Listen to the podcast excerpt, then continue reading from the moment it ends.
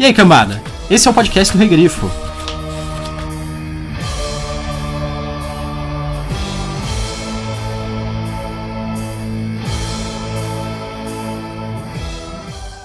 Eu sou Gustavo Domingues, também conhecido como Rei Grifo. Eu sou a Thaís Prioli, também conhecida como Thaís. a Thaís é minha esposa. Mas talvez você já saiba disso por causa do Parlamento das Corujas. Esse é um projeto diferente, é, diferente do Parlamento. No Parlamento nós falamos sobre qualquer tema, na verdade. Aqui nós queremos focar só em literatura. Como a Thaís é a pessoa mais confiável para mim, na verdade, porque Afinal, você casou comigo, né? Eu tenho é. que ser uma pessoa confiável para você. É, de preferência. como como nós dividimos a casa, os livros e tudo, né? Aí fica, fica mais fácil também. Fica mais fácil de cobrar também quando você. Eu quero que você leia algum livro. A ideia do podcast é ser um podcast semanal sobre literatura. A gente vai falar de romances, mas também sobre contos. A gente vai fazer podcasts focando em um conto apenas, ou uma novela, ou, assim, versões mais curtas de romances, não fazer só esses calhamaços de 800 páginas de fantasia. Isso, isso nasceu porque a gente não conseguiria transformar o parlamento, porque a gente tem uma certa dificuldade para se reunir, para fazer o podcast, assim como o Grifo Nosso também, é outro problema, a logística das quatro pessoas lerem um livro, se reunir, etc. Agora, com a Thaís é mais fácil, a gente tá na mesma casa, dividindo o mesmo microfone, no, no mesmo quarto aqui, a gente pode fazer pelado o podcast, não tem problema mas nós não estamos, fique confortável. nós estamos vestidos, neste caso. Você é... precisa ter pesadelos com essa visão mais. Sim. Bom, hoje, o episódio de hoje, agora, vamos direto para ele, nós vamos falar sobre Elantris.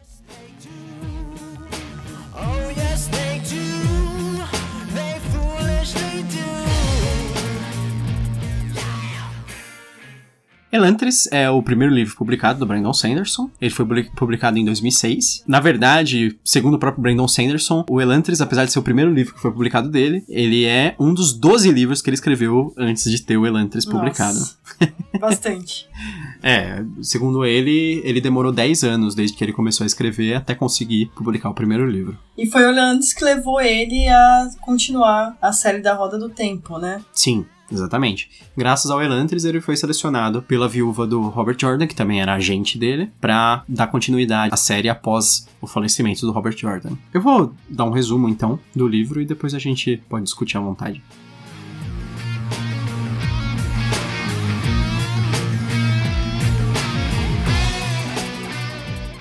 O Elantris ele é um livro de fantasia. Ele se passa em uma, uma terra de fantasia com tecnologia estilo medieval ainda. Na verdade, nós temos três personagens principais e a história alterna, é uma história narrada em terceira pessoa que alterna entre esses três personagens. Os, os três personagens são o Haoden, que é o príncipe de Arelon, o Howden, ele acorda um dia para descobrir que ele se tornou um elantrino. No passado, isso era uma benção, mas atualmente se tornou uma maldição. Nós também temos a Sarene, que é uma princesa de uma terra chamada Theod, que é do Além-Mar. Ela tá em Arelon atualmente, porque ela foi prometida para se casar com o Howden, só que o Howden, ele teve aquela maldição, ele vai ser banido para a cidade de Elantris. Só que ela não sabe, isso é tudo muqueado. Então ela tá tentando descobrir o que aconteceu, quais são as qual é a atual situação dela, que está. E o terceiro personagem, que na minha opinião é o mais legal, é o Hraten. O Hraten, ele é um clérigo, um alto sacerdote de uma religião chamada Shudereth. Ele está no reino de Arelon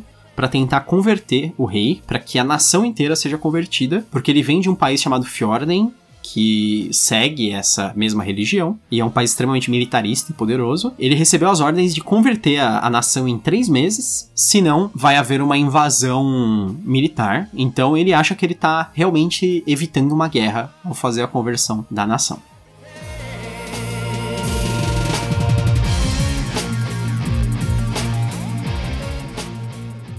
A propósito, esse é um podcast com spoilers. A gente quer falar livremente do livro, então nós vamos falar de pontos do enredo importantes, revelações e tudo que ocorre. Então, se você não leu Elantris e você não quer ter informações privilegiadas, eu não recomendo que você ouça o podcast. É, você pode, na verdade, ver o vídeo do Gustavo no canal do Rei Grifo sobre o Elantris, que lá não tem spoilers. Isso. Tem apenas a opinião dele e o que, que é o livro, os personagens e tudo. É, o, o vídeo é só uma resenha, sem spoilers. Aqui a gente tá pra discutir à vontade. Pra Sim. gente. Deixa eu te perguntar, então, oficialmente. Que eu vou falar assim: foi o primeiro livro que eu li do Brandon Sanderson, mas o Elantris eu me lembro que eu li quando nós nos mudamos aqui pro nosso apartamento. Que onde a Nossa, gente veio sério? morar junto. Sim. Foi o primeiro livro que eu li nessa casa. Nossa, A gente comprou ele na Saraiva do Shopping São Caetano. meu Deus, que memória. É.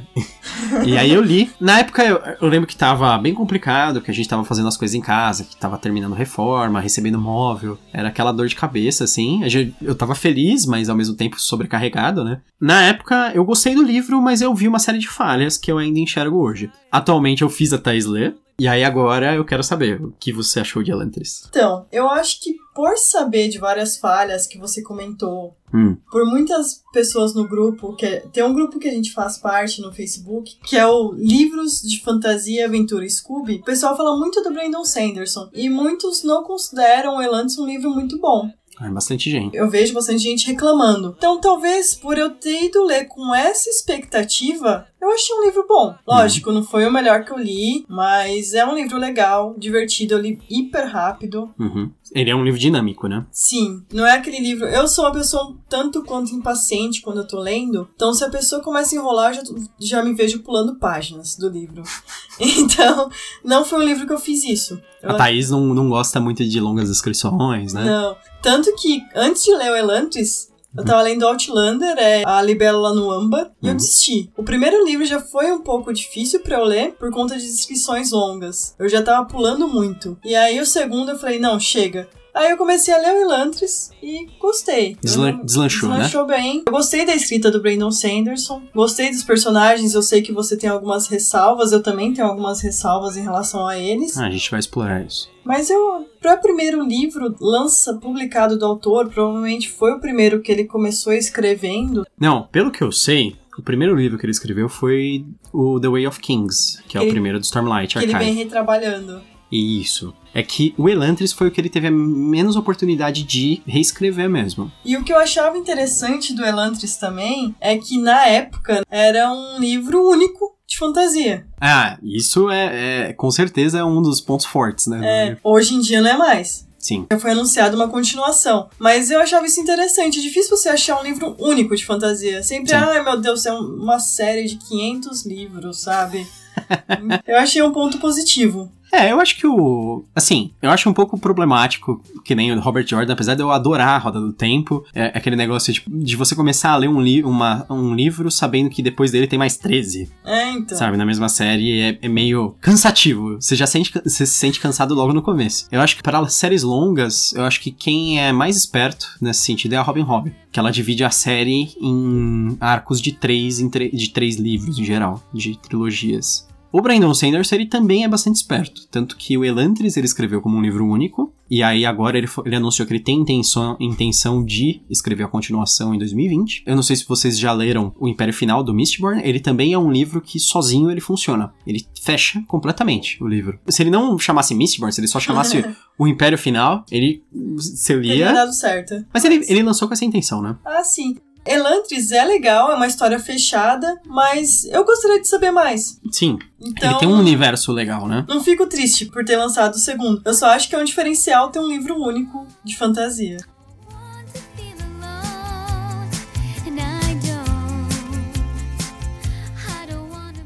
Vamos falar sobre coisas em, em etapas. A gente, tá, a gente falou da história, a gente pode falar à vontade da história. O, o ponto forte do Brandon Sanderson, na maior parte dos livros dele, é o- a criação do cenário, tanto do mundo como da história do mundo, as religiões, essas coisas, que o pessoal chama de world building, né? World building, a criação do mundo. Outra coisa é normalmente o, o sistema de magia. Ele sempre tem uma magia detalhada, assim, com que não é misteriosa, arcana, bizarra. Ela é sempre bem definida como ela funciona. O Elantris, ele começou com esse estilo dele, né? Ele tem um, universo bem interessante, com, com uns países divididos, mas o que eu acho mais legal é a religião, né? Você- Sim, é, é um ponto. Eu até falei pro Gustavo, nossa, eu quero saber mais sobre essas religiões, né? Quais são as diferenças dessas religiões? Porque, pelo que eu entendi no livro, elas têm meio que a mesma origem. Sim. E depois tem algumas desavenças que acabaram surgindo duas diferentes. É, seria um, seria um análogo do cristianismo mesmo, por exemplo, né?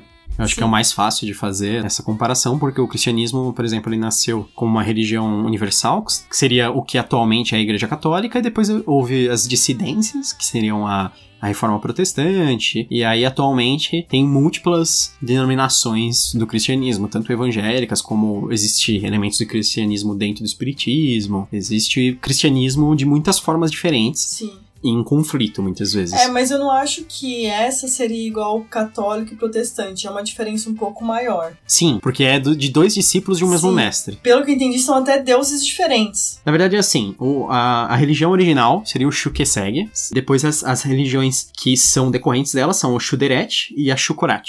A Shukurat, ela fala sobre uma união de mente, sabe, de mentalidade, etc. E a Shuderet, ela fala sobre a, un- é, a união através da obediência. Aí nós entramos na, na parte da história que é importante, a religião, porque o Hatren, ele é... o Raten, né? É, eu não... Hiraten. Né? Que Hatren, Hatren está errado, porque não é É. T-R-E, né? É Hiraten. Raten. Hiraten, ele é um clérigo do Shuderet, que é essa religião que é baseada em obediência, e ele vem de um, de um país chamado Fjorden, e ele tá tentando converter as pessoas. Só que ao mesmo tempo, ele tem um conflito de fé. Sim. Que eu acho que é uma das, das partes mais legais da história dele. Sim, Esse conflito que ele tem. Porque o Raten, ele é uma pessoa muito lógica.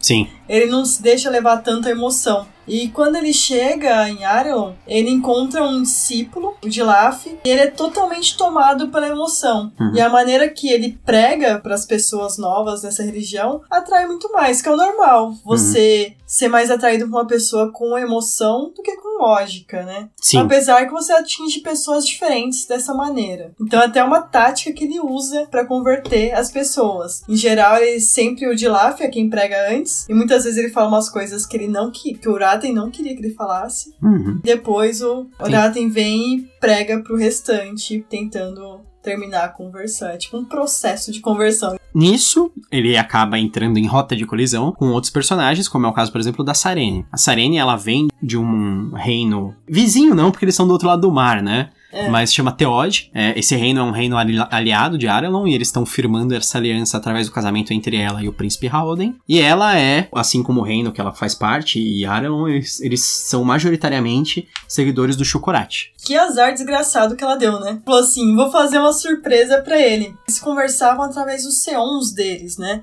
E o que, que são os Seons? É, era meio que uma. É quase uma. Palantir. Lembra dos Palantir do Tolkien, dos Senhor Anéis? Nossa, não lembro. Que dá pra você ver de longe. É tipo uma bola de cristal, sei lá. É, então. E eles, os dois têm C11 e eles conversavam a partir do C11. Eles nunca tinham se encontrado pessoalmente. É que os Seons são meio servos também, não são? Sim, são servos. E o povo de Elantis que desenvolviam os C11. Sim. O povo de Elantis antigo. A gente vai chegar a Elantris ainda. É, os, El- os Elantrinos do passado. Isso. É, tem essa backstory, né? Mas assim, o que, que ela fala? Ah, a gente não se conhece pessoalmente. O que eu vou fazer? Eu vou chegar lá uma semana antes pra fazer uma surpresa, a gente se conhecer antes do casamento e se casar. Pronto. Ela chega uma semana antes, justamente no dia em que ele é enviado pra Elantris, que é o que o Gustavo falou. Ele acorda e vê que ele tá com a maldição dos Elantinos, que antigamente era uma bênção. Sim. O que acontece? As- o reino de Arelon, na verdade, ele cresceu em volta de Elantris. Arelon era, na verdade, uma, quase uma prestadora de serviços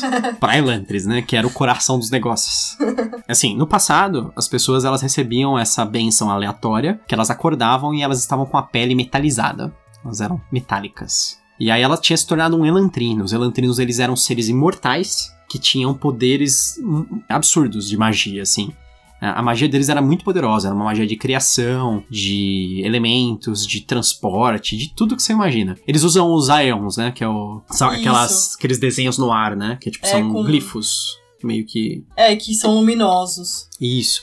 Eles fazem um desenho no ar de alguma coisa, tipo, de um, uma palavra, e aí é feito aquele efeito, né? Se ele escrevesse a, a palavra viajar, por exemplo, ele viajaria, ele seria transportado. Os elantrinos, eles criaram uma cidade gigantesca, maravilhosa, não sei o que, que se chama Velantris. Todos eles moravam lá, então quem se tornava um elantrino ia morar junto com seus iguais, que eram superpoderosos lá, e as pessoas viviam à sombra da cidade de Elantris, meio que prestando serviço para aqueles seres mágicos superpoderosos, e com isso eles conseguiram prosperar bastante também, né? Mas aí, repentinamente, em um, um dia, os elantrinos se tornaram amaldiçoados do- da noite para o dia. Eles perderam os seus poderes mágicos, eles deixaram de ter aquela pele metálica e eles passaram a serem pessoas normais, com manchas bizarras no corpo e sem cabelo, não é? Isso, todo, eles mundo, ficam carecas. todo mundo perde todos os pelos do Isso. corpo. E é interessante que a gente é apresentado a Elantris pelo Raoden. Sim. Justamente para não ter muito infodump no livro. Então a gente começa a conhecer Elantris a partir da visão dele. E é bem interessante ver que, a partir do momento que ele se machuca, nunca vai curar. Sim. E ele sempre vai sentir essa dor. Sabe o que me lembrou isso? Hum. Você, você já teve, eu já tive também, cólica renal.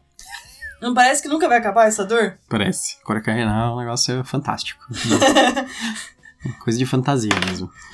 Então, porque isso é um reflexo, na verdade, da imortalidade deles, que é o corpo deles. Porque quando eles têm a maldição dos elantrinos, eles também são imortais. Sim. Só que eles não morrem. E, tipo, nem por fome, nem por danos ao corpo. Só que, por exemplo, o dano ao corpo, o corpo dele ainda é funcional, ele ainda tem a sensação de dor, e etc. Mas. Se ele se machuca, o corpo não se regenera. A dor fica constante, constante, constante, constante eternamente. Dá uma pane no corpo. Então, assim, eles falam até que quando, às vezes, os elantrinos que têm machucados grandes demais, ou muitos machucados, eles enlouquecem. Eles viram, eles começam a balbuciar. Ah, eu entendo. E, eles, eles se encolhem numa concha, né? Abraçam os joelhos.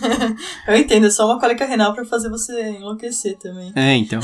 É mais ou menos isso. Aí o, o Halden, ele tem que começar a lidar com essa nova realidade. Que ele entra, ele era o príncipe de Aron, e aí de repente ele é um- mais um amaldiçoado que vai ser enfiado na. A cidade de Elantres virou um curral. Virou o curral dos Elantrinos. Tipo, quando você é amaldiçoado, você não tem direito a ir lugar, pra lugar nenhum. Eles simplesmente dão uma cesta de comida pra você e te jogam dentro da cidade. Cesta de comida é pra durar pela eternidade, né? É, é uma cesta de comida, um pouquinho de comida só. Uma cesta básica, né? Toma um pouquinho de arroz, um É. pouquinho de feijão. E os caras se matam pra tirar a cesta de comida dos, É. que, zen- dos caras que É, entram, né? quando ele chega lá, ele já descobre que tem três gangues Sim. em Elantris. Sim. É, Elantris, eles têm esse negócio porque, assim, eles sentem fome. Fome infinita. Eles É podem eterna. comer, se- eles podem se empanturrar, que eles ainda vão ficar com fome. Porque a fome é como se fosse uma forma de dor. A partir do momento que ele começa a sentir, não passa mais.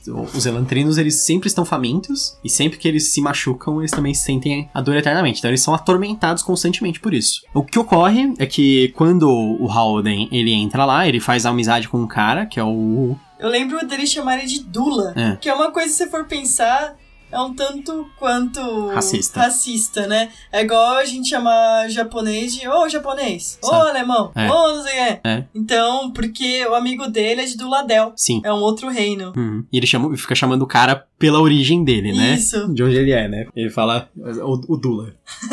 o Galadon. Ou o Galadon, não sei. É, o- o- inicialmente ele faz amizade com o Galadon. E aí depois eles já começam a movimentar as coisas dentro de Elantris, né? É, uma característica do Galadon que é bem forte é, ele é muito pessimista.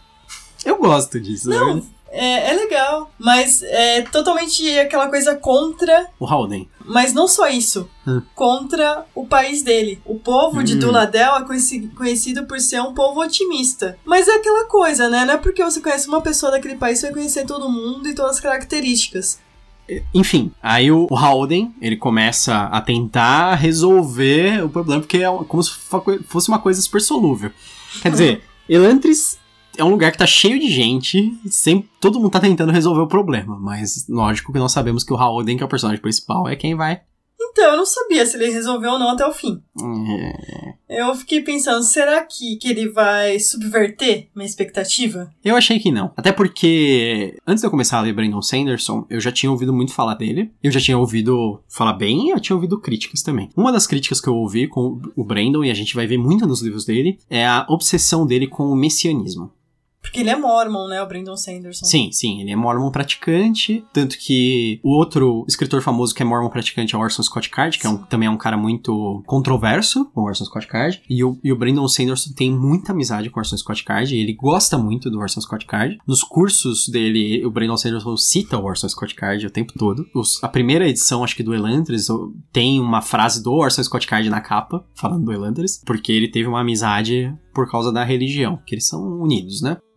Enfim, voltando ao messianismo. A maior parte dos livros do Brandon Sanderson, você sempre vai. O personagem principal, ou o personagem mais importante, em geral, ele nasceu especial. Isso é um messianismo, né? Ele tem poderes porque ele tem, não importa, ele não adquiriu, e ele tem uma posição porque ele tem. E o Haoden, ele é a conjuntura dos dois. E ele é uma pessoa que vai mudar o mundo. É, exatamente. E, e- e isso mesmo. Então o Haoden, ele tem tudo isso. Ele é o príncipe, ele se torna um Elantrino, e ele é o cara que desvenda o segredo de Elantris no final e descobre qual era o problema da cidade de É, Elantris. eu acho que talvez eu tava esperando isso porque eu tava numa sessão muito grande de livros de ficção científica. Sim, E livros de ficção científica tentam subverter a sua expectativa. sim, é verdade. então eu já tô esperando um plot twist ali na cara. sim, sim. É, Ah, eu acho que ele vai fazer isso. Não, não, ele não vai. Uma coisa que eu, eu gostava porque era dinâmico e divertido de ler, mas quando eu começava a pensar a respeito do personagem do Haoden, eu não gostava. Porque, se eu, sabe quando depois de você ler e você ficar ruminando? Sim. Porque o Haoden, ele tem um problema, aliás, Elantris em geral, eu acho que tem um problema que os personagens são proativos demais. Isso é uma coisa que o, o Brandon Sanderson ele fala que os personagens, até no curso dele ele fala, o personagem tem que ser proativo. As- eles têm que fazer as coisas acontecerem e não as coisas acontecerem com eles. Sim. E no caso do, do Haoden, é enlouquecedor a proatividade dele. Porque ele faz tudo acontecer, ele corre de um lado pro outro, que nem um maníaco. Mesmo Como estando hiper cansado, né, em Elantis, porque quanto mais tempo lá você passa lá, mais cansado você fica. É. Não, e tem uma coisa. Normalmente, você faz um personagem ter bastante proatividade dando um incentivo pra ele, falando. Vai acontecer tal coisa em tal data. Por exemplo, ah, vai, o mu- mundo vai acabar daqui a um mês se a gente não achar o problema de Elantris. É, o, O Raten faz sentido a proatividade dele. Sim, então, é exatamente o que eu ia falar. Porque o Raten, ele quer evitar uma guerra, então ele tá desesperado pra fazer o mais rápido possível a conversão. O Haoden não. O Haoden não necessariamente. Você pode até justificar que ele quer fazer as coisas antes que ele enlouqueça, que ele fique cansado demais, ou que ele tenha ferimentos demais. Mas assim, ele, ele corre de um, de um jeito não característico pra alguém que é imortal. de, de um lado pro outro. E eh, vamos revelar o que acontece, na verdade, eles acabam. Ele começa aos poucos a tentar reproduzir a magia dos Auns, É, né? ele ele começa a estudar bastante, né? Isso. O Galadon, que é um amigo dele, ele descobre que na verdade ele é filho de um Elan- Elantrino, por isso que ele sabe tanto sobre Elantris, e ele tem um cantinho que ele guardou vários livros. E nesse cantinho, o Haoden começa a descobrir várias coisas. Antes da gente falar como acontece, que ele desvenda tudo, acho importante falar dos outros personagens, para avançar um pouco mais a história deles. Nesse tempo todo, a Sarene acaba descobrindo que ela tá viúva, né? Ela Sim. acha que está viúva, não É, sabe eles- a verdade. Eles falam pra ela que o não- faleceu. É, porque o, pro pai do Haoden era muito bom ter o Theod como aliado. Sim. Então, se ela não soubesse que ele foi pra Elantris, todo o acordo seria desfeito. Mas no acordo estava escrito que se ela ficasse viúva Uhum. antes do casamento, ela ainda assim teria que ficar lá. É, o acordo era bem bizarro. É bem estranho. Existia um negócio que parecia um pré-casamento. É, é tipo um, um acordo pré-nupcial que chamam aqui? É, seria isso. É. Um pré-nupcial. Na verdade, é um artifício de enredo dentro da Sim, história, com né? certeza, né? Só pra manter ela lá e falar que era vantajoso manter ela lá. É meio um pouco difícil de justificar, né? Essa, Sim. todo o- esse acordo. E a, a Sarene é outra personagem que também eu acho proativa. Ela é excesso. proativa, mas ao mesmo tempo ela é um personagem com muitas falhas. Sim. O Haoden eu não vejo tantas falhas nele. Ela é uma pessoa Porque o Haoden é o personagem principal. É. Do, ele é. Sempre o, o Sanderson ele vai escolher um personagem que vai ter vários elementos positivos. Aí depois ele, ele começou a corrigir isso em outros livros. Ele percebeu que não era tão. É, virava uma Mary Sue praticamente, É, né? exatamente. O, o Haoden seria uma Mary Sue. Até, até porque o, o Sanderson depois trabalhou com um dos reis dos Mary Sues, que é o Range Altor, que é o, o personagem principal do Roda do Tempo, né? Mas nesse momento, ele, ele acabou criando o personagem dessa maneira. A Sarene, vamos continuar com a Sarene. Ela, É, é interessante porque ela acaba descobrindo até coisas relevantes à família dela. Sim. Quando ela tá em Arelon. Porque lá ela encontra um tio dela que é, desde criança ela não via. Uhum. O tio dela já tem uma família formada, né? Tem a esposa. Você desconfiou da identidade do tio dela? Não, Sério? eu não desconfiei. Eu não fico é, tanto. Eu sei, você fica assim, nossa, quem é essa pessoa? O que, que ela vai ser? Eu deixo a história me levar.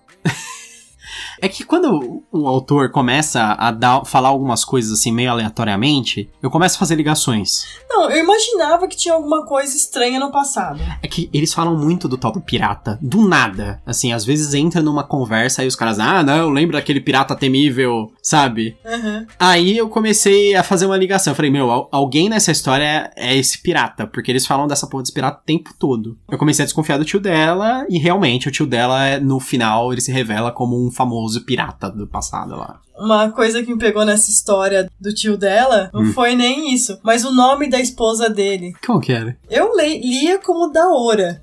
Da hora? Da hora. Ah, esposa da hora. A esposa da hora. É. É, é- mas eu acho que entra naqueles nomes que talvez é interessante mudar uma letra ou outra. Sim, sim. É porque verdade. eu me via quebrando a leitura com isso. Tem um livro, tem um personagem que chama Milambi. Sério? Eu tô- tentando lembrar. Milamber, Milambi. Mas é muito bizarro. É- É, e falando nisso, é, a Sarene, vamos falar aqui um pouco. Falando em Milambi? Não, A Sarene. falando em nomes diferentes. É. A Sarene, quando ela chega, ela percebe que tem alguma coisa estranha. Ela não gosta do sogro dela. Uhum. Percebe que ele não é uma boa pessoa.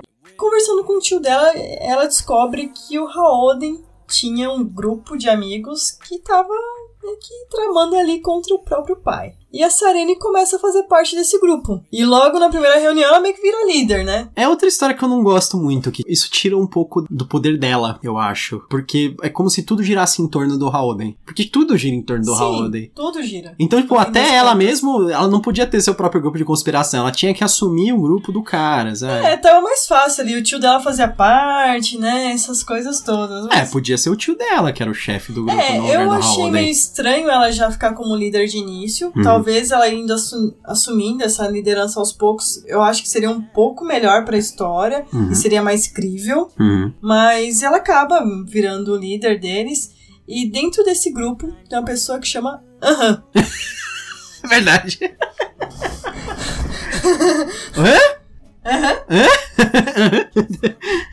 Puta, é muito engraçado isso. Uma pessoa com um nome desses, lógico, vai fazer uma merda no futuro, né? Uhum.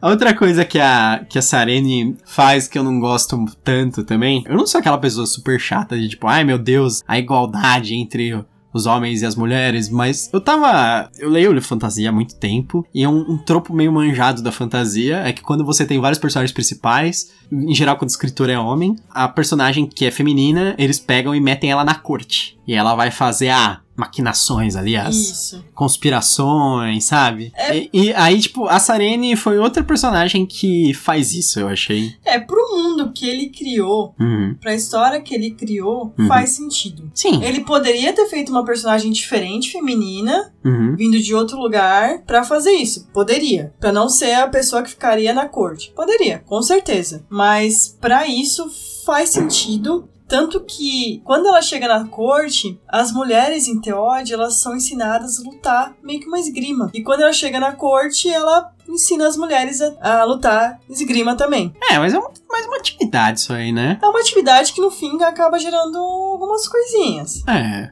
é só pra. Mas. Chekhov's gun. Isso aí, arma de É. Chekhov. É só Pra pra. não tirar da bunda no final. Pra história que ele criou faz sentido. Ele poderia ter escrito uma personagem feminina um pouco diferente? Poderia. Mas ele decidiu não.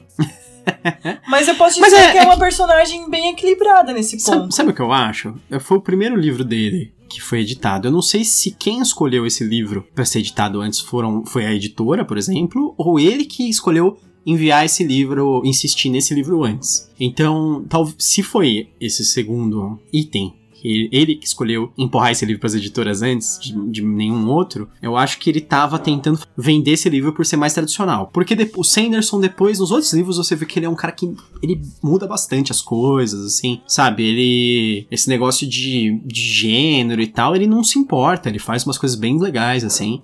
A, a Vin, do Mistborn, eh, tem personagens no Stormlight Archive também. Ele é um cara que, assim como o Orson Scott Card, quando se trata de gênero e de raça, ele é um cara legal. É, e a gente não sabe se não foi igual Terry Brooks. Espada de Shannara, que virou uma cópia, sendo que no começo não era isso. Então a gente não sabe até onde o editor teve Influência, influência nisso. sobre o que ele tinha que mudar, É. né? É, pode ser. Então tem vários pontos, assim. Mas não é um personagem que me deixa chateado de jeito nenhum. Ah, não, como não. mulher, eu não, não me sinto mal com isso. Hum.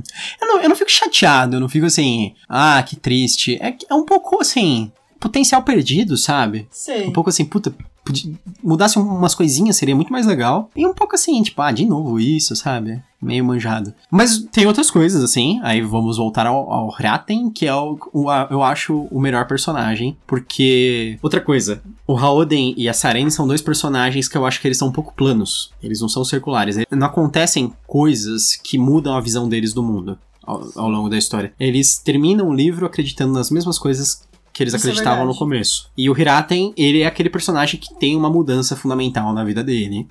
Que ele termina o livro com uma visão diferente de mundo, de acordo com as coisas que aconteceram. For- foram desafiadas a, a, a visão de mundo dele, a fé dele, várias coisas. Então por isso que eu acho que ele é um personagem que compele muito mais, assim, que é muito mais interessante. Eu acho que isso que faz as pessoas gostarem muito dele. É, eu achei o Uraten um personagem um pouco, pouco explorado no livro. Ele poderia ter sido mais explorado. Sim. Ah, eu, com certeza eu queria muito mais capítulos dele. É, a quantidade de capítulos eu acho que até é a mesma, mas em relação a páginas mesmo. Sim. Eu li pelo Kindle, foi até o primeiro livro que eu li no Kindle. Eu gostei muito da experiência, tanto que agora, ultimamente, eu tô querendo ler só no Kindle. Um, porque você consegue destacar as partes que você achou legal no livro, frases, e você consegue ver as coisas que são mais destacadas também no livro. Pra que vocês saibam, a gente não tá ganhando nada da Amazon, tá? Tá isso.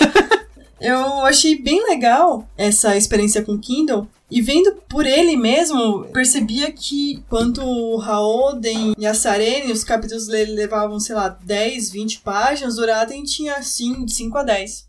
É bem curto, É bem curto. E acontece muita coisa sim. nos capítulos dele. É, é meio corrido, né? Os É. capítulos dele. Eu achei, foi uma impressão minha, não sei se. Ele é um personagem que ele tem. Eu acho que ele tem um equilíbrio bom entre proatividade e passividade. Sim. Ah, tipo, porque, na verdade, ele tem. Ele é o único personagem que tem um vilão, que é o Dilaf. É. Porque os outros personagens. Eles acham que o Uraten é o vilão. Isso. Eles, eles agem como se o Raten fosse um vilão. O Raten, ele é o único que tem um, um vilão mais definido, assim, tipo, meio vilanesco mesmo, que é o cara mais. sabe? Que é o Dilaf. E é, o- o Dilaf, tudo começa porque o Dilaf ele é muito fanático e religioso mesmo.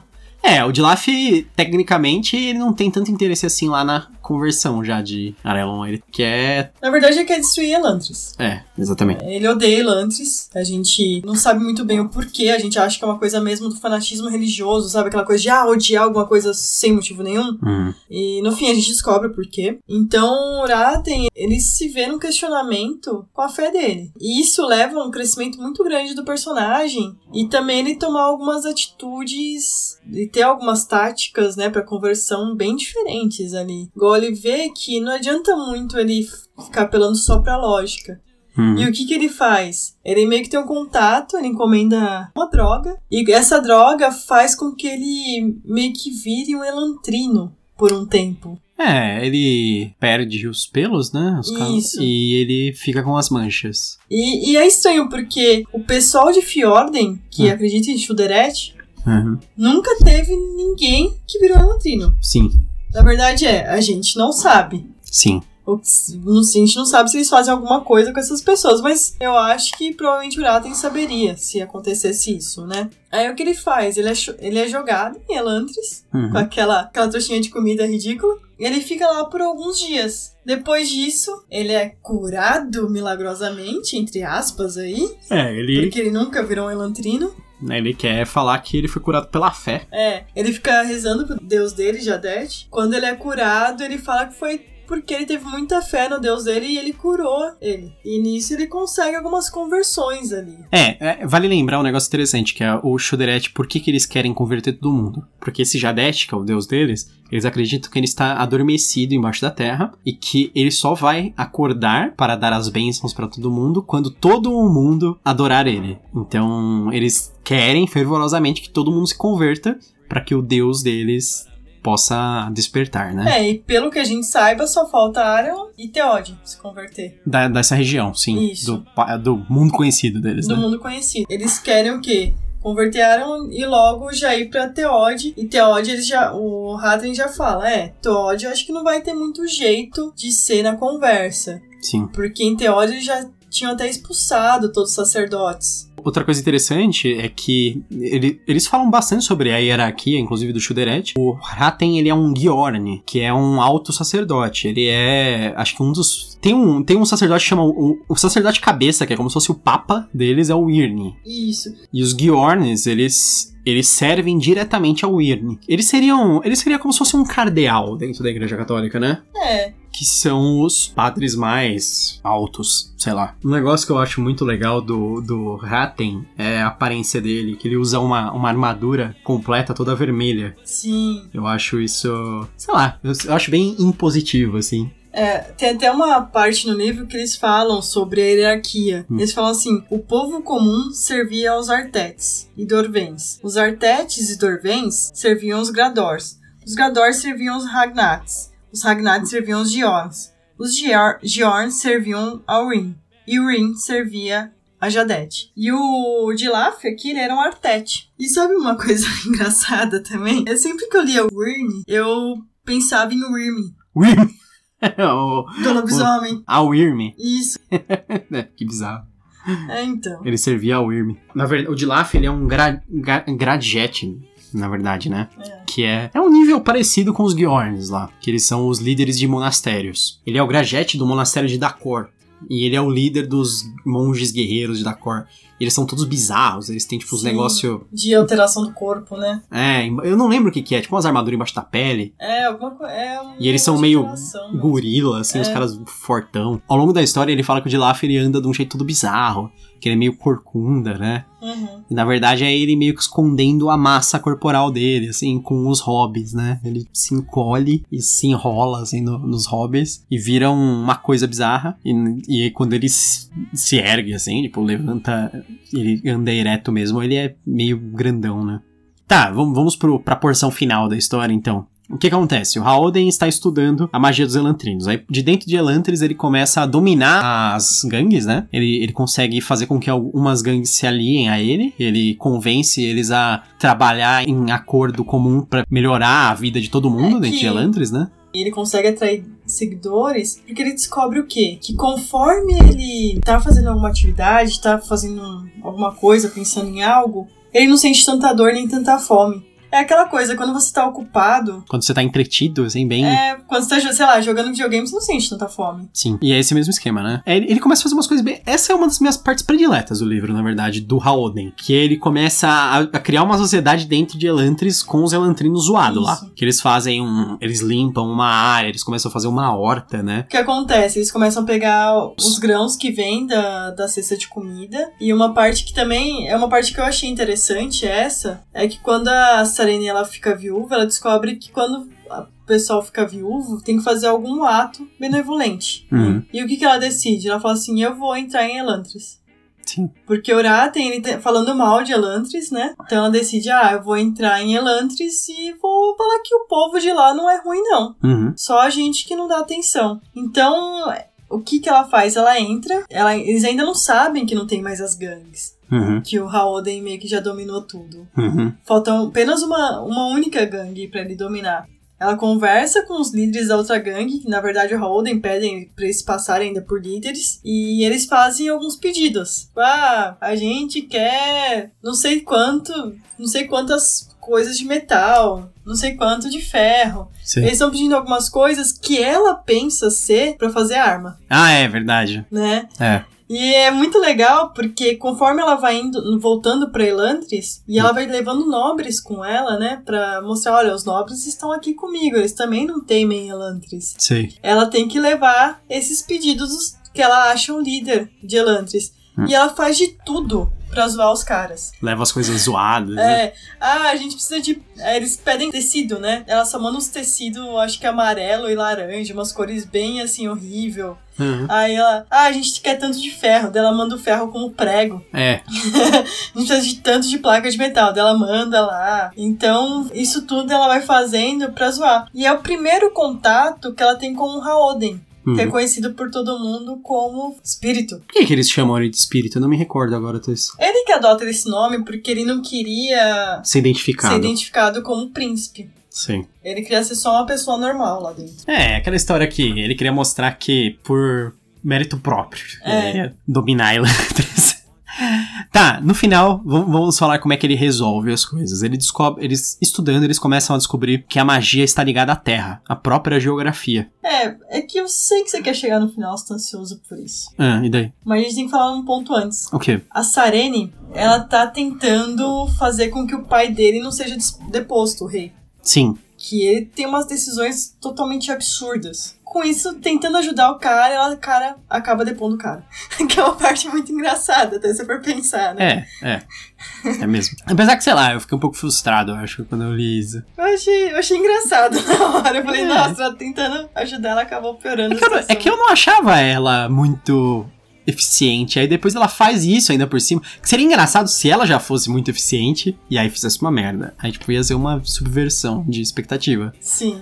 Mas aí não, eu, eu não achei que foi necessariamente uma subversão de expectativa. Eu achei que foi meio que uma sacanagem só, com ela. O pessoal de Fjorden já tá investindo num nobre pra ele assumir o poder. Em Arelon, quem é mais rico é quem vai ser rei. Então, o que, que ela descobre? Que ela ficou com toda a, A herança. do Haoden, que era uma pessoa que tinha bastante dinheiro, afinal era filho, era filho do rei. E tem um nobre, que é amigo dela, Uhum. Royal, Que ele tem interesse. também tem, é bem rico, eles decidem se casar, que assim eles conseguiriam ser reis. Ah. O que acontece? No- na hora do casamento, Hum. o Uraten de alguma maneira consegue passar aquele mesmo líquido que ele tomou, sei lá o que que ele tomou, pra virar lantrino pra ela. Uhum. Aí no momento que o Royal vai tirar o véu, o cabelo dela começa a cair e ela tá cheia de mancha.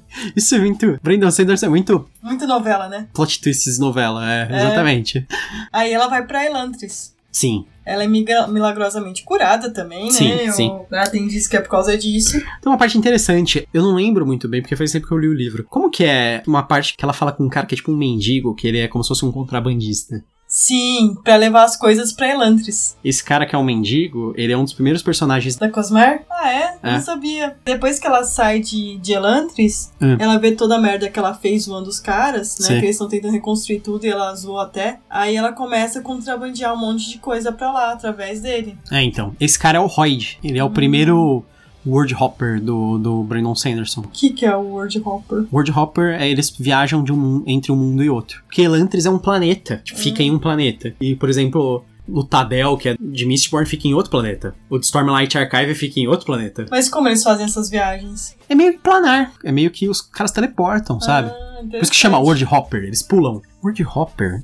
Vamos falar a verdade, o Brandon Sanderson tirou do Magic.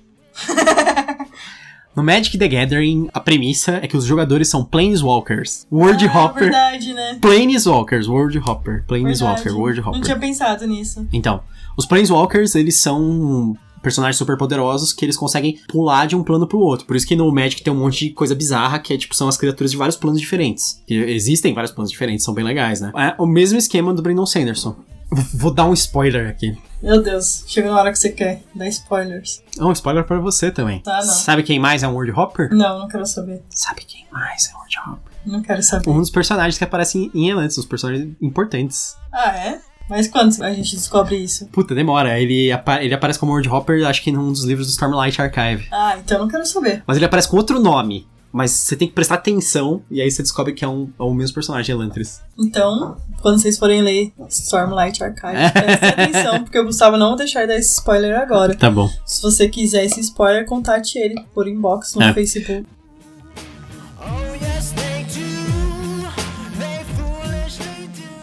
Pra quem não sabe do que a gente tá falando, a Cosmere, é que assim, todos os livros do Brandon Sanderson, eles estão interligados, eles se passam no mesmo plano de existência.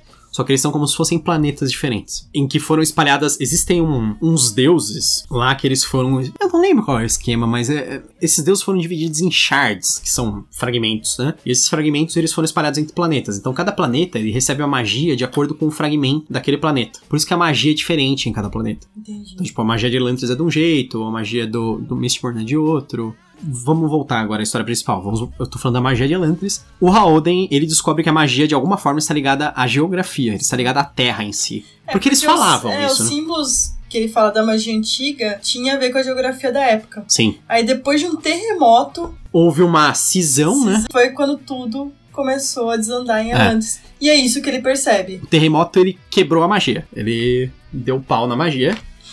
Deu pau. deu um glitch, deu um glitch na magia. Não tá funcionando direito. Deu um bug. E aí, o, o que, como que o Haoden faz o debug? Debug.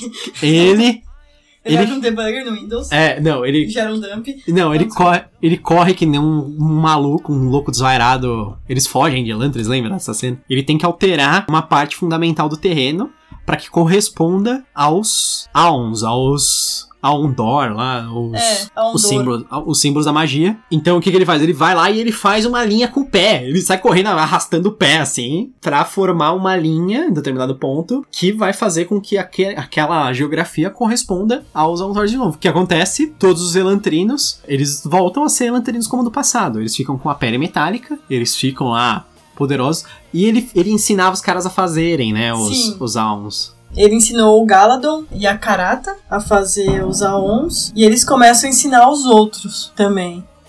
Ah, eu lembrei por que, que o Haoden ele, ele descobre o negócio bizarro. Eles descobrem que pelo menos um dos elantrinos que mora lá na cidade, ele é um dos elantrinos antigos. Sim. Porque eles acreditavam que todos tinham sido mortos. Tanto que eles jogam esse lentrino naquele poço que meio que dissolve. a- Isso, é, na verdade, esse cara aponta pra eles uma, uma livraria secreta. Uma Sim. livraria, não, uma biblioteca. Uma livraria, eles têm que comprar livro. É uma Saraiva embaixo de Elantris. Eles descobrem a Saraiva embaixo de Não, é uma, é uma biblioteca secreta embaixo de Elantris. Nela também tem um caminho que vai até o, esse poço, uma piscina, um negócio assim, né? Isso. Essa piscina também tem uma relação com a Cosmer. Eu não sei qual que é. Inclusive, eu não li, mas eu sei que existe. Que ela é um negócio de magia maluco lá, que inclusive os, os elantrinos podem morrer definitivamente nela. Sim, tanto que o Haoden jogam ele no momento lá Uhum. e ele não morre. Uhum. É, é meio bizarro. E aí, quando eles consertam os Aondors, eles, todos eles voltam a ser elantrinos, eles conseguem fazer a magia. E bem nesse momento, É o clímax do livro. tá rolando. É. Ah, O Hiraten, o Hiraten não conseguiu fazer a conversão. mas ele descobre que por mais que ele convertesse, não ia adiantar nada. É. O Dilaf, ele está comandando a invasão de Aralon. Que é nesse momento que ele descobre que o Dilaf não é quem ele diz ser. Que ele é, na verdade, lá o chefe do templo maluco dos monges Isso. guerreiros lá. E aí eles estão fazendo aquela invasão maluca lá, estão matando. Na verdade, o, o Dilaf luta contra o coisa em Teode. Isso. Porque o que acontece? O Dilaf, ele Ah. tem muita raiva da Sarene, porque ela protegia os, os Elantrinos. Ele pega ela e leva ela pra Teode. O Uraten, ele fez um acordo com o pai dela, o Even- Eventeu, que é o rei de Teode, Uhum, falando o seguinte, olha, beleza, sua filha aqui, ó, virou uma Elantrina. uhum. Você sabe que eu me curei. E se eu curar sua filha? Você vai se converter? Sendo que ele sabe que ela vai ser curada. Sim, sim. Aí ela se cura milagrosamente, né? Sim. E nisso. All, all part of the plan. Aí nisso o pai dela se converte. Sim, exatamente. Por que, que o Dilaf odiava os elantrinos que eu não lembro disso? Se eu não me engano, ele era casado com uma mulher. Ele já era da religião. E ele já não, não achava que era meio que marmelado os elantrinos. Aí a esposa dele ficou doente. E ele levou pra Elantris pra curarem ela. E eles não curaram, não conseguiram curar. É, então, na verdade, não foi nem que eles não conseguiram curar. No momento que eles fizeram um símbolo, de alguma maneira fizeram um símbolo incompleto. Hum. E com isso, em vez de ela ser curada, ela ficou com uma dor infernal. Hum, No- se eu não me engano, a esposa, não sei se ela chegou a se matar, o que aconteceu. sei. Na época que eles eram Isso. ferradães, né? Os elantrinos. E aí ele ficou com muita raiva de Elantris. Uhum. Tem uma história também, o Dilaf ele é muito mais velho do que aparenta. Sim. Muito, muito mais velho. Tanto que eles comentam que parece que ele até ensinou o Raten quando o Raten era criança. É verdade isso. Então, Verdade. Então, aí o Holden descobre daquela coisa maluquice toda. Dilaf pega o Sarene junto com o Uraten e fala assim: agora a gente vai pra Teode. E eles conseguem de uma maneira usar meio que uma magia dos seguidores dele, que é meio que de sacrifício. Sim, E eles fazem um um teleporte. Teteode. Uhum. E nisso eles estão já. É, Theod é muito longe. É do outro lado do mar. Tipo, eles falam assim, sei lá, centenas de quilômetros, milhares, eu não lembro. Ele até fala: não sei se eu mato seu pai pra você ver, pra É. Sarene, É. ou se eu te mato, deixa seu pai ver. É. E é esse momento que a gente vê a mudança do Raten. Sim. Que é quando ele salva a Sarene. É, ele luta contra os monges guerreiros lá, né? Isso. Não é que ele recusa a fé dele.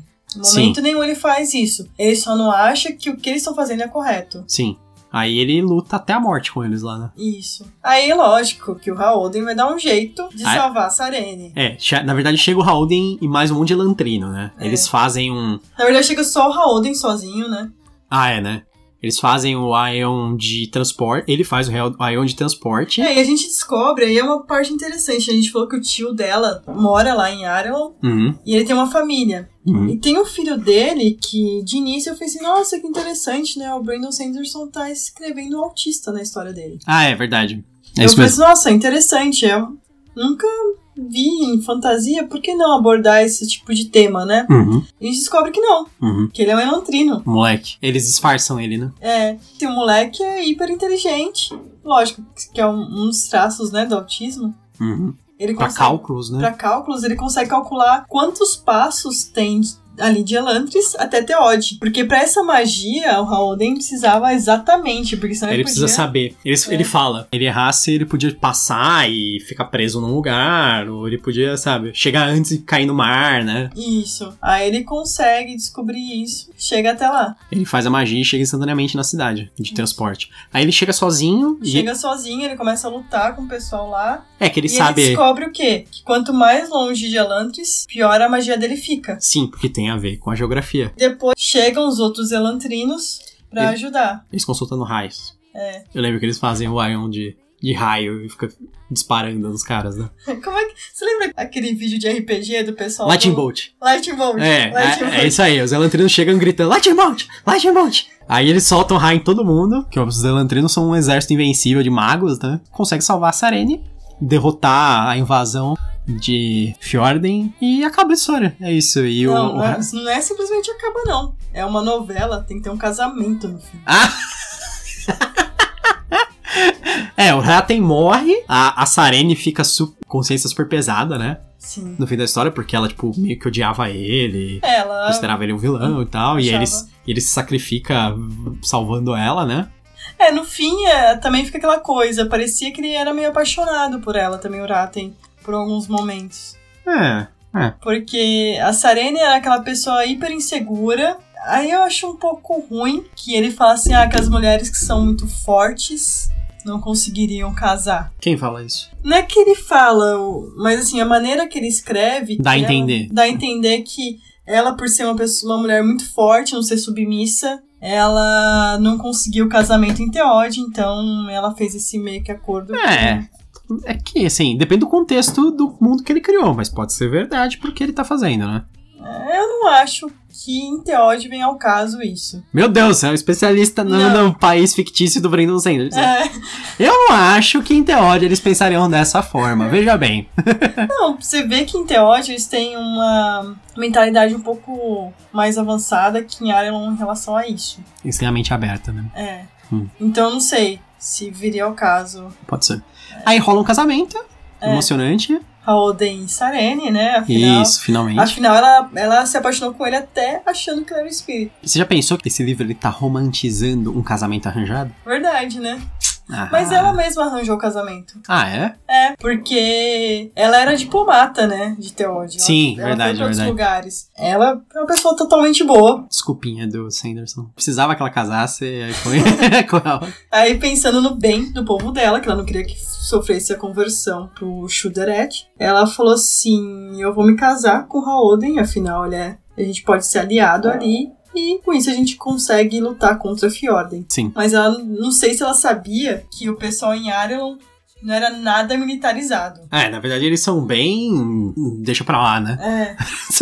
eles não estão nem aí. Tem tipo um Lorde lá, que é, que é o único que se preocupa com isso. É, é e verdade. pronto. Eles, são, eles eram bem bosta, assim, eles não estavam nem aí, tipo, eles ficavam. Mas isso é porque eles estão acostumados com a segurança de Elantris. É. Quantas gerações faziam que Elantris tinha rolado a maldição? uns 10, tre- entre 10 e 13 anos. Nossa, é bem pouco Era tempo? bem pouco tempo. Então, por isso, eles ainda estão aprendendo a viver sem Elantris. Sim. Arion tá numa crise, sim. Porque Elantris provia alimento, provia um monte de coisa que agora eles não conseguem. Tanto que as pessoas começam a fugir de Arion. Começam a ir, pela, vamos dizer, para as periferias. É verdade. O, é, periferias de reinos, né? Os É. reinos periféricos. Sim, é verdade. Ah, tem uma coisa interessante. O, o Ratten, ele é famoso porque ele, ele atuou. Na conversão de Duladel. Isso. Que foi a última conversão até o. Antes de, de Fjorden. Quando o Galadon descobre, ele fica bem chateado. E foi uma conversão assim. Abalado, né? Ele foi uma conversão que o Uraten não, não gostou de como aconteceu, porque ele meio que jogou o povo contra os governantes, então foi Um banho uma de sangue. revolução, É. né? Um banho de sangue. É, eles guilhotinaram os nobres. É. não, não foi guilhotina, né? Mas eles mataram os nobres publicamente. É, foi meio que isso. Eles manipularam o povo dessa forma. Ele, ele até fala assim, que tipo, em último caso ele usaria isso, né? É. Mas ele não tava querendo.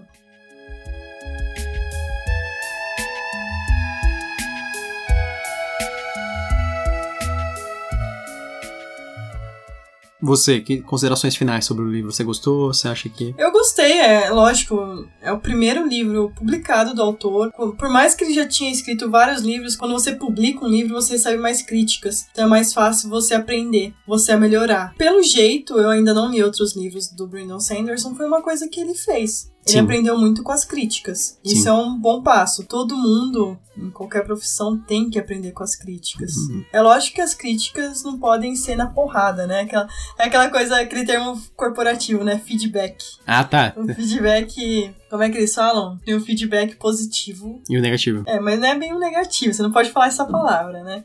Então, ele aprendeu muito. Eu acho que isso tá mostrando o sucesso que ele tem feito, Sei. tanto no exterior quanto aqui no Brasil. Aqui no Brasil é interessante que a lei, agora na última Comic Con, trouxe Trilogia, a, a segunda era de Mistborn é, inteira. a segunda era de Mistborn, não inteiro, né? Que são quatro ah, é. livros. Sim, verdade. E eles trouxeram os três primeiros, que são os que já foram lançados. Sim. Vão trazer o Stormlight Archive. Então, é um livro legal? É. É um livro com falhas? Sim. Sim. Eu recomendo?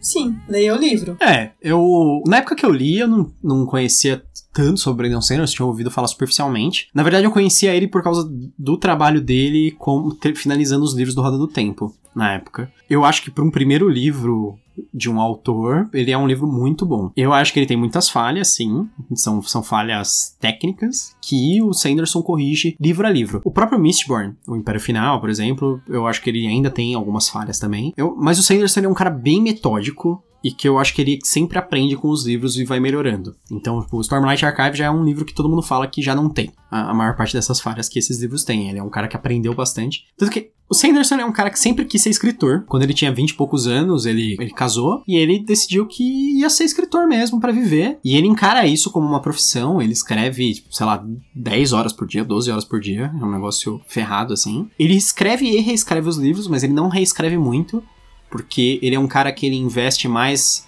Não que ele investe mais na qu- quantidade ao invés de qualidade, mas ele acha que ele vai aprender mais escrevendo outras coisas, mais livros. O que Ao eu acho invés, que faz sentido. ao invés de reescrever É. infinitas vezes o mesmo livro, que beleza, pode ser que isso refine o livro até ele ficar perfeito, Sensacional, sensacional. mas- Mas, é. aí você vai levar 20 anos pra escrever um livro. Não, eu prefiro essa lógica dele do que de outros escritores que ficam 10 anos pra lançar um livro que muitas vezes não é tão legal. É, o que ele tá fazendo, ele tá lançando um monte de livro e ao mesmo tempo ele tá re- refinando pra que o próximo livro seja melhor. E Sim. o próximo seja melhor, e o próximo seja melhor. Porque ele, ele é legal, o que é legal a respeito do Sanderson é que ele não é um cara que fica confortável. Não é que nem tem, tem autor assim que, tipo, o cara, le, o cara lança o primeiro livro, faz sucesso pra caramba. Aí o cara, tipo, sei lá, ficou rico, sabe? Aí o cara não tá nem aí pro próximo, sabe? Ele escreve de qualquer jeito, só pra tirar mais uma grana, sabe? Os caras vão fazendo isso. Eu acho que tem muito autor, que eu não vou citar nomes, mas eu acho que tem bas- bastante autor que tá nessa, assim. O cara não se importa em, em melhorar. Quer dizer, o cara, o cara fez isso por dinheiro, então. Não é porque ele quer ser autor e porque ele ama isso.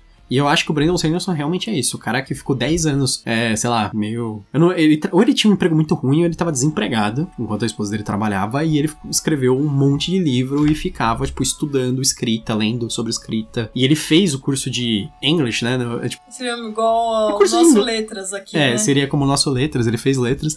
Ele mesmo ri disso no curso dele, ele- que ele dá aulas de escrita É, criativa. Ele é- fala que o, o Stephen King, ele tem uma citação que é: a pior coisa para um escritor fazer é fazer o curso de letras.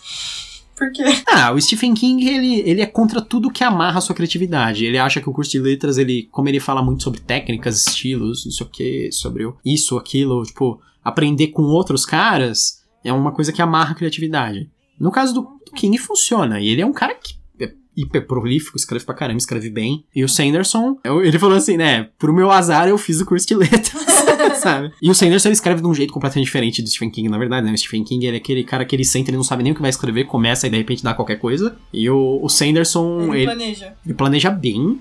Ele diz que ele é, é aquela mistura, cara que planeja aí do cara totalmente criativo, mas eu acho que ele tá mais pro planejador. É que ele não chega a ser um planejador nível Tolkien, que é o cara que faz um milhão de anotações e fica 20 anos construindo o mundo antes de fazer o livro.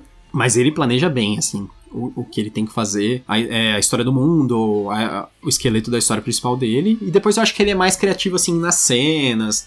Talvez um plot twist ele vai mudando enquanto ele tá escrevendo.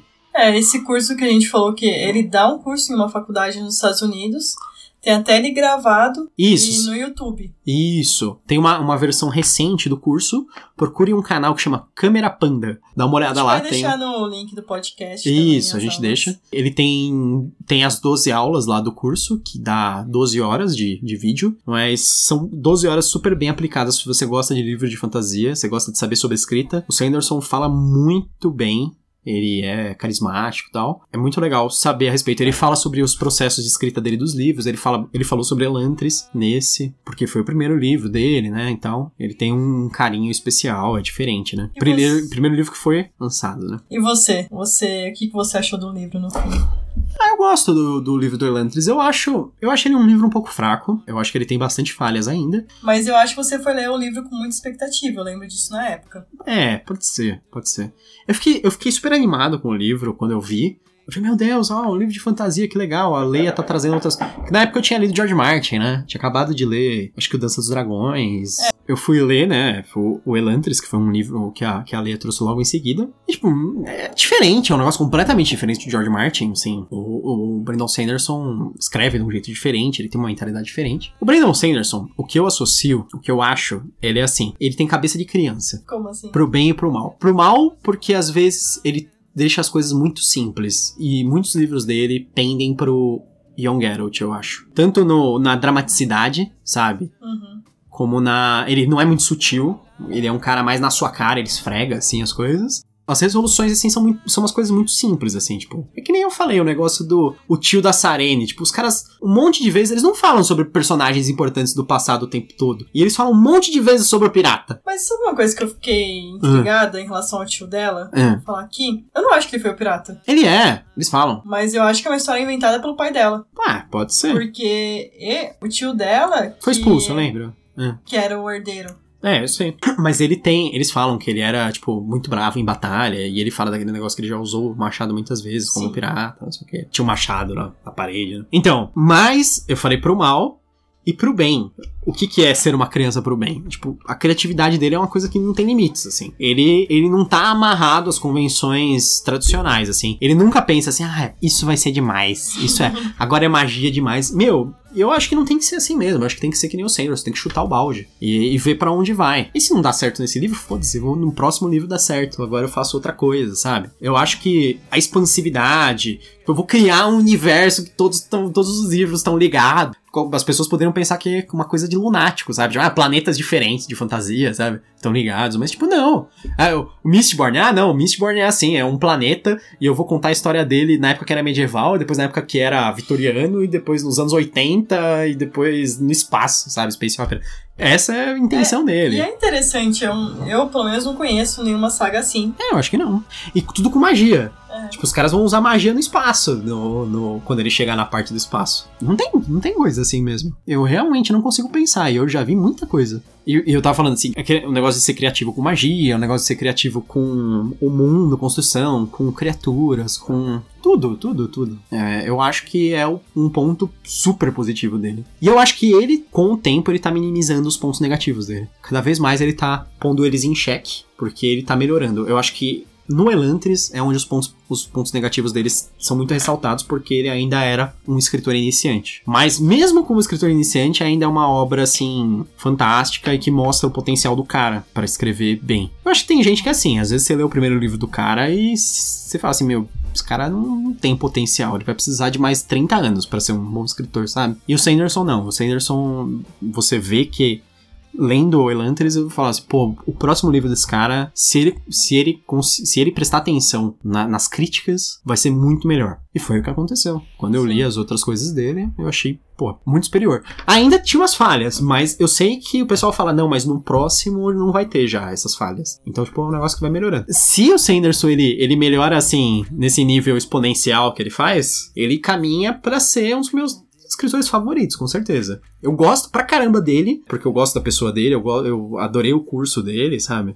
Ele é um cara carismático pra caramba, ele é super legal com os fãs. E os livros dele são legais. Ainda não são os melhores de fantasia que eu já li, mas são muito legais. E eu, eu, eu fico sempre ansioso para ler os próximos livros dele. É, o livro dele não. Assim, eu li ele no fim do ano passado, né? Não foi o melhor de, de fantasia que eu li, porque eu li. Se você já acompanha o Parlamento das Cores, vão saber que eu li a saga do assassino da Robin Hobb. Uhum. E pra mim, o livro melhor de fantasia que eu li ano passado foi a- O Assassino do Rei. É, é que o Saga do Assassino já é um negócio super maduro, né, em comparação. É, é que a Robin Hobb, ela já escrevia. Desde os anos livros. 80, né? Sim, ela já tá ali amadurecendo a escrita dela faz tempo. Uhum. O Sanderson, por mais que ele tenha escrito livros antes, o Lantis foi o primeiro publicado, é aquilo que a gente falou. Uhum. Com a crítica se aprende mais. Forjado no fogo. Porque. Então, é aquela coisa, é, se você é escritor, talvez, em vez de ficar trabalhando muito em um livro, por que não, não lançar? É lógico, você deveria pagar um leitor crítico, realmente um leitor crítico, não um amigo crítico, porque amigo crítico não, não funciona, sinceramente. Um leitor crítico, uma pessoa que seja especialista nisso, Uhum. e legal, se a pessoa tá achando legal, por que não publicar? Hoje em dia tem ferramentas boas para publicação, é lógico, a gente acho que todo escritor quer ser publicado por uma editora grande. A gente tá vendo escritores brasileiros sendo publicados por editoras grandes, como Felipe Castilho, né? Na intrínseca, Na Intrínseca. a Suma das Letras vai, vai publicar dois livros de fantasia de brasileiros no ano Então. que vem. É lógico que todo mundo que é escritor tem esse sonho, mas nem sempre o começo é fácil. A gente vê com Felipe Castilho, não é o primeiro livro dele. Sim, exatamente. Ele trabalhou muito tempo como editor, ele Sim. publicou três livros pela Gutenberg antes de publicar o Ordem Vermelha. Então, assim, hoje em dia a gente tem a Amazon, o Auto Publishing. Lembrando que eu não tô recebendo nada pela Amazon.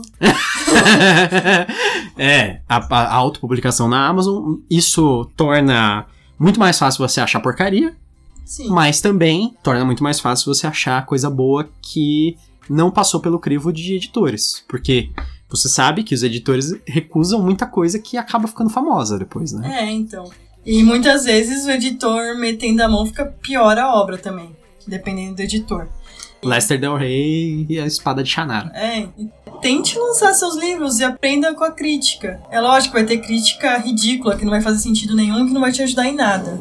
Mas ao mesmo tempo vai ter crítica que vai te ajudar. E a gente também, como leitor, por que não fazer algumas críticas construtivas? E aí eu lembrei o termo feedback construtivo, não é negativo. Não existe feedback negativo. É positivo e construtivo? Isso. Qual é a diferença? O construtivo é quando Tá. você tá fazendo uma crítica pra pessoa melhorar. Sei. Você não vai simplesmente ficar brava com ela. Ah, mas eu acho que crítica, se não for direcionada ao autor diretamente. Pessoal, pessoal. É, é, eu acho que assim, a a crítica assim, ah, esse cara, por exemplo, uma crítica destrutiva seria, nossa, esse livro é uma merda. Tipo, não fala o que, que é ruim nele. Ou falar assim, ah, esse cara, péssimo escritor, sabe? Tipo, isso é genérico, assim, uma coisa, é um ataque à pessoa Isso. ou ao livro. Agora, por mais que seja assim, vamos falar a verdade, escroto, por mais que, que a crítica possa ser escrota, se ela tá sendo escroto apontando coisas no livro, eu ainda acho que. Sim. Tipo assim, putz, isso aqui. Não, ah, meu, olha essa fala aqui, essa fala é ridícula, sabe? Ah, olha, pelo amor de Deus, não, casamento no final, que coisa cafona do cacete, sabe? Falar. Acho que, por mais que seja agressivo, ainda pelo menos você tá entendendo que tá sendo atacado, sabe? É. Então, assim, eu lançar livros pra melhorar. Não adianta ficar retrabalhando muito um livro. Um homem mais sábio do que eu já falou que escritor que fica reescrevendo o mesmo livro eternamente porque ele quer lançar uma obra-prima não é escritor, é punheteiro. que escritor ele termina logo o livro e ele parte pro próximo, porque ele é um escritor.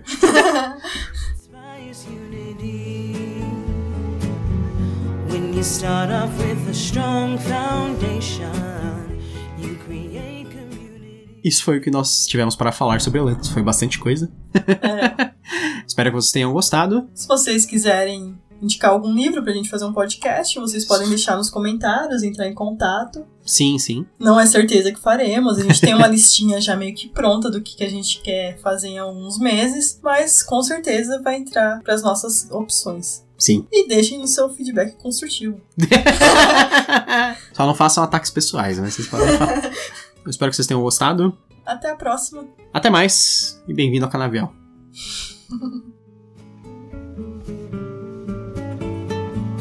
Don't you get discouraged. It's easier to say than do. Compromise takes courage, but love will see you through if you provide the inspiration. It inspires unity not of